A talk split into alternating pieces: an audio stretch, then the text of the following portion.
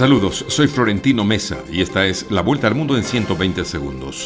El presidente ucraniano Volodymyr Zelensky llegó hoy a Bulgaria en visita oficial durante la que se reunirá con su homólogo búlgaro, el prorruso Rumen Radev, y debatirá sobre el apoyo a su país ante la invasión rusa o la entrada en la OTAN. La secretaria del Tesoro de Estados Unidos, Janet Yellen, llega a Pekín este jueves para iniciar una visita de alto nivel con el propósito de mejorar las comunicaciones y estabilizar las tensas relaciones entre las dos mayores economías mundiales.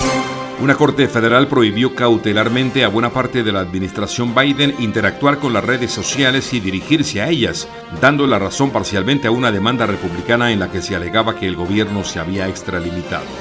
10 millones de usuarios se inscribieron en Threads, la nueva red social de Meta para competir con Twitter en apenas 7 horas tras su lanzamiento, anunció el presidente de la casa matriz de Facebook, Mark Zuckerberg.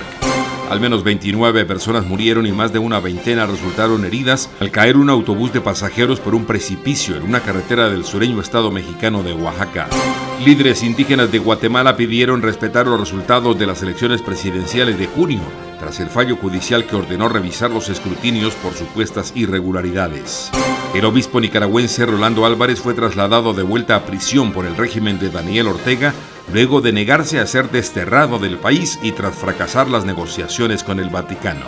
La comunidad de estados del Caribe, CARICOM, urgió a Estados Unidos a tomar acciones más concretas para frenar el flujo de armas desde su territorio hacia los países caribeños, un fenómeno que afecta directamente la seguridad y el combate al crimen en la región. Aumento de la temperatura y nivel del mar, ciclones tropicales más destructivos y sequías prolongadas, el círculo vicioso del cambio climático, se está agravando en América Latina y el Caribe, según un informe de la Organización Meteorológica Mundial.